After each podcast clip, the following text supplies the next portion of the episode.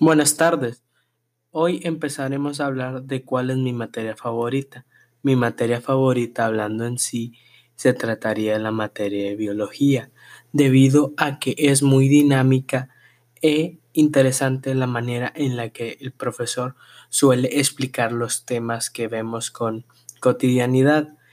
Y me gusta su manera de explicarlos y desarrollarlos al constantemente actualizarlos y dar nueva información de estos, tanto así como ayudar a los alumnos a concretar y solucionar sus dudas e ideas que tengan a través del tema, para así tener una, un aprendizaje más complejo y mejor desarrollado con el pasar del tiempo y así poder obtener mayor información e procesarla de distintas formas en las que podamos desarrollar más nuestra inteligencia.